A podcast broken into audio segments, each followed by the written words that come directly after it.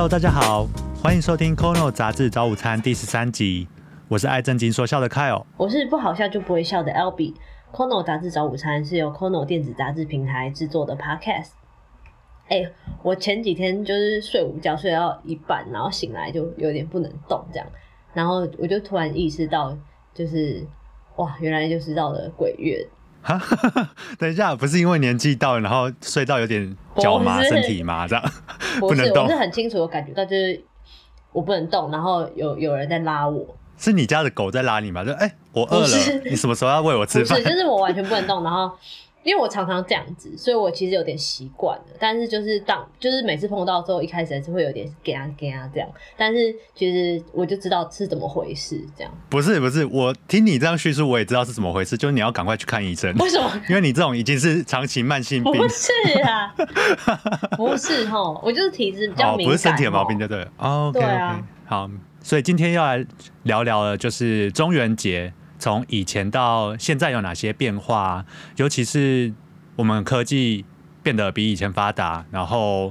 这两年又因为疫情，好，这这项有一百多年历史的传统节庆，现在有什么样不同的改变？好，然后最后也会推荐一些应景的片单给各位听众。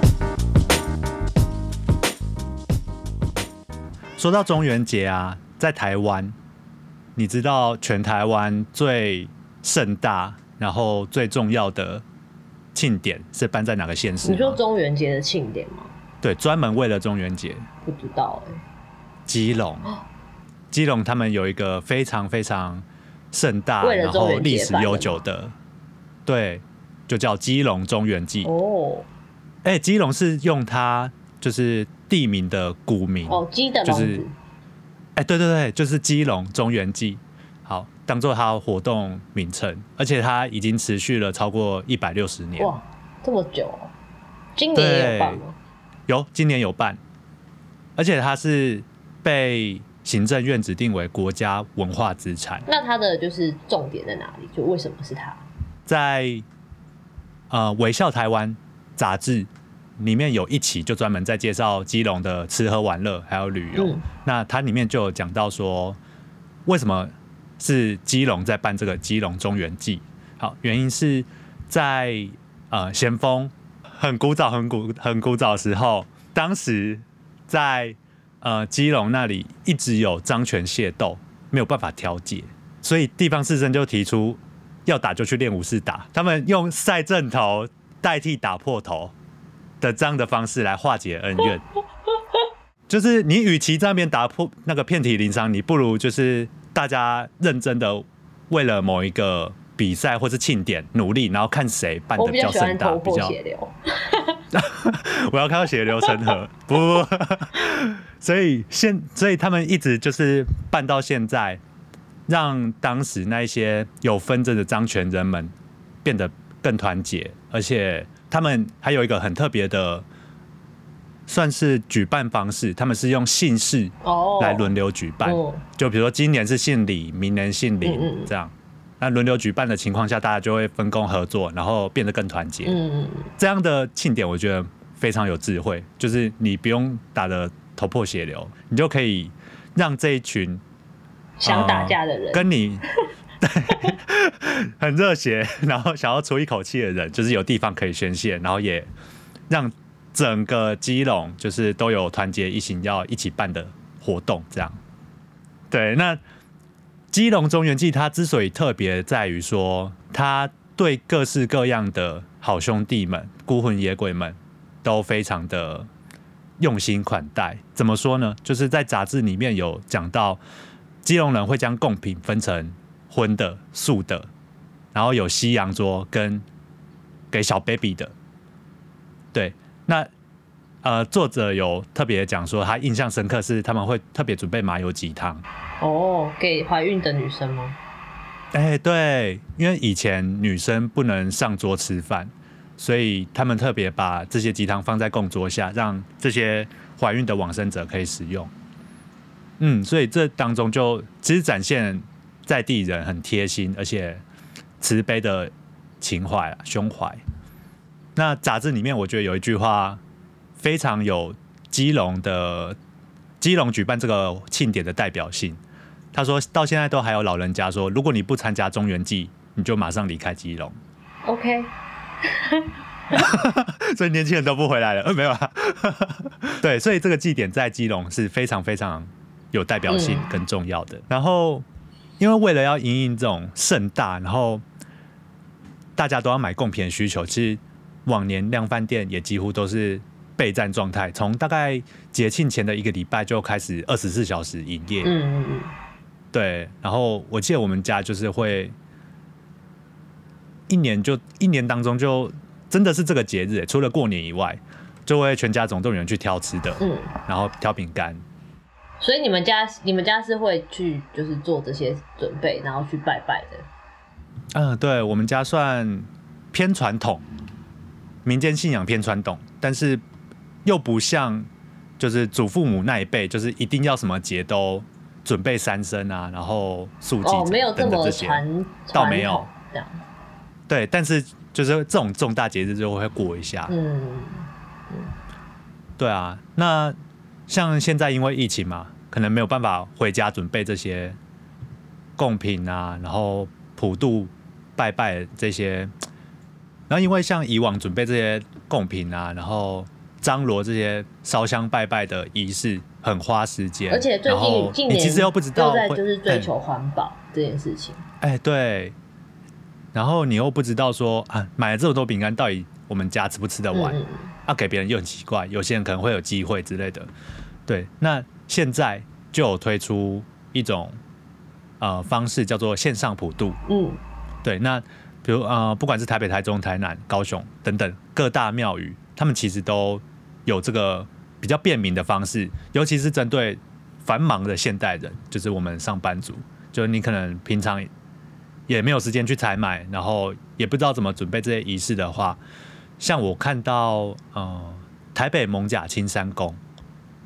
他们已经进化到，就是你加赖私讯他，然后填表单，你就可以，他就帮你准备好这些贡品。对啊，你要汇款啦，就是哦，他会帮你准备贡品，然后参加参加法会。而且像正南宫也是，台中正南宫，他他这里的方式，我就觉得又更善解人意。就是他除了帮你现场代为祭拜以外，他还会让你选择说，哎、那这些贡品普品，你要选择寄回家呢，还是他帮你捐给弱势团体？嗯哦，这个蛮不错的对。对啊，就是真的是可以做好事，然后又参与到这样的传统节庆。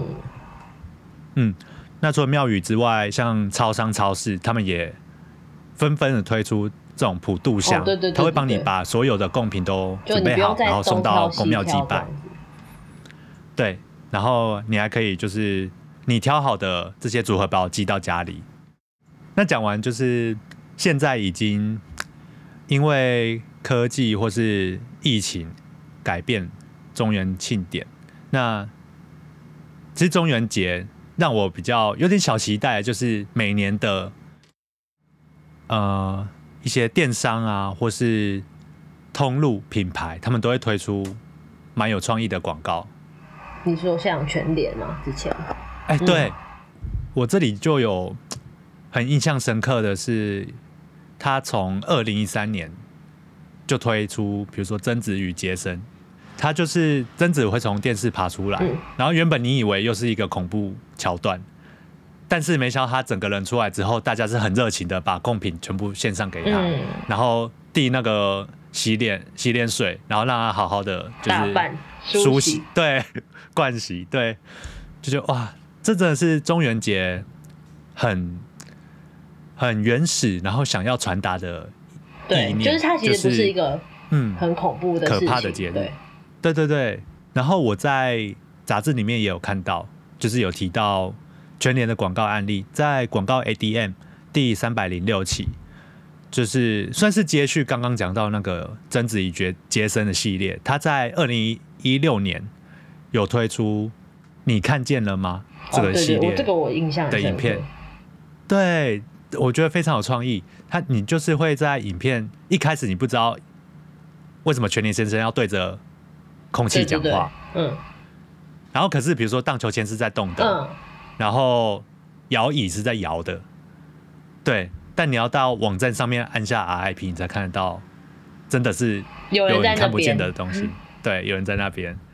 但你就如果以你来讲的话，你会觉得鬼月是一是一个很可怕的节日嘛？因为其实小时候会，但现在应该还好，对不对？对，现在还好，是因为变得比较会从呃文化或社会或人性这件事情去看待这个节对庆。对对，没但以。以前小时候不懂事，就是你只能听到长辈告诉你说啊，你晚上不要剪指甲，对啊，你那个暑假虽然放暑假，可是你不要，去海边，嗯。然后晚上也不可以晒衣服，不然它会附在衣服上面。对对对，然后你就把它收进来，跟你一起住。对，然后也不能收，不能晒，也不能收，这样。对，我就想说，嗯，那白天大家又在上班上课，那到底衣服什么时候才要洗？我都没有衣服可以换对，反正就是有很多禁忌嘛。对，但现在就是以已经知道为什么会有这些习俗由来的情况下，再去回顾的时候，你就觉得，哎、这些是这些禁忌也是有一些巧思在里面。嗯嗯嗯，比如说刚刚讲到晚上不能剪指甲，我后来去查、是因为老。人，我知道这个。哎、好，你讲，等一下跟我讲会不会跟你不一样？好，你讲，你讲我听。到的版本是说，为什么晚上不能剪？嗯是因为以前就是晚上就是很安静，然后嗯老人家很容易就是在就是很因为老人家都很早睡，所以他很容易被就是剪指甲的事情吓到。啊，是怕被吓到。你是听到这个版本吗？好，那我跟你的版本不不太一样，而且我觉得我的版本可能比你更古早。哦，OK，就是呃，他是说古早社会晚上的时候，就是灯光通常是昏暗的，嗯然后以前电力又不太够，嗯，所以怕你剪指甲会伤到自己，然后你就会死吗？不会死，但是就是会怕你受伤啊。以前医疗又不发达，可是为什么只有七月？这不合理啊！哎、对耶，为什么走七月？那这样你一年到头晚上应该都不能剪指甲对啊才对。好，留言破解者，但我的也不合理啊，因为一年到了晚上都很安静的话，也不能剪啊。就老人家都很早睡。OK，这个就已经被破解了，好。对嗯，那不能去海边呢？可是我觉得不能去海边，是因为就是真的是有原因，是因为可能七八月有台风，啊，嗯对，尤其在台湾。有一些疯狗浪，就是你就算没有很靠近海边，你只是在岸边而已，你都可能会被打到，然后就对啊。因为那个是气流跟那个呃就是气候的关系，所以我觉得这个是有有来头的。对。那晒衣服呢？晒衣服这明明就是，如果你看，如果你要这样讲的话，晒衣服是不是一整一整年的晚上都不能晒？因为都会有可能他们都在晚上飘进来啊。对啊，而且它怎么会被区区一片玻璃挡住？对啊，所以这个也是，这个我觉得这只是，呃，因为它因为衣服是人形嘛，所以会比较容易被就是就是冠上一些莫须有的罪名。好，就是以上这些禁忌，它其实深入思考之后，会有一些，就是会有一些当时时空背景的原因。对啦，对啦，嗯，对对啊，那其实最后我们就想来跟大家推荐一下，哎、那在这鬼月，我们可以做些除了就是中元祭这种很传统庆典的日子，那我们刚有讲到说，好像过节气氛越来越少，那这边可以推荐大家几个片单啊，几部剧，好，比如说在《时报周刊》的娱乐版第二二五四期，有一部《大发不动产》。好，这部就很应景了，它是一家专门替凶宅做法驱鬼的地产公司。然后他在呃拔除这些鬼魂之后，让这些房子可以用市场行情价顺利卖出。我觉得这部应该有建商在赞助。对，应该是有，这是韩韩韩，就是韩国的，对这是韩片呃，韩国的电视剧，对，主角是张娜拉。哦，好久没听到她了。她还是长得很嫩，很厉害。那你有没有喜欢的剧，或是很应景的剧想推荐给大家？就是呃，在《I Look》电影杂志的第一百五十期里面有介绍一部 Netflix 制作的泰国悬疑电影，叫做《安眠实验》。那他泰国真的很会做这种悬疑啊、恐怖啊就是，惊悚片。对，那他就是呃，就是他就是跟片名一样，就是在描述说有四个呃医学生，然后他们受到就是高额奖金的诱惑，然后去参加了一个秘密的科学实验。然后呃，就是他大概是在讲说，人在保持清醒的时候，就是呃，大脑会分泌一种激素，可以拿来治疗昏迷不醒的一些病患。那这个实验呢，就是最终目的就是要从人体中抽取出这种激素，但抽取出这种激素的前提是你不可以睡着。如果你一睡着，哦你抽取掉这个激素，你就会死亡。天哪，要怎么不睡觉、对，啊？因为它就是让你保持清醒的激素嘛。对，对然后你又要抽取出来之后，你又不能睡着。对，好逼人这是一个哦。很有趣的题材。我觉得如果是喜欢对看那种，比如说科学实验，然后人体实验这种比较呃有可能有未来性的这种议题的话，我觉得这一部是很适合你们的。好，那以上就是今天想跟大家聊的中元节话题。那如果喜欢我们的频道，或是有想提出的建议，欢迎到 Apple Podcast 留言，或是加入脸书粉丝团或社团私讯告诉我们你想听到什么杂志介绍，或是期待哪些主题。